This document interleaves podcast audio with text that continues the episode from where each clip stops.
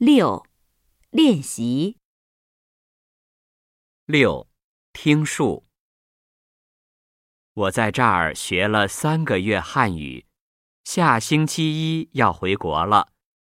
虽然我在中国的时间不长，可是认识了不少中国朋友和别的国家的朋友，我们的友谊越来越深。我真舍不得离开他们。要是以后有机会，我一定再来中国。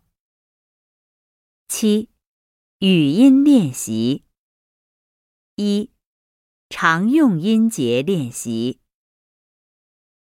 原来，永远，愿意，抽烟，研究，眼镜。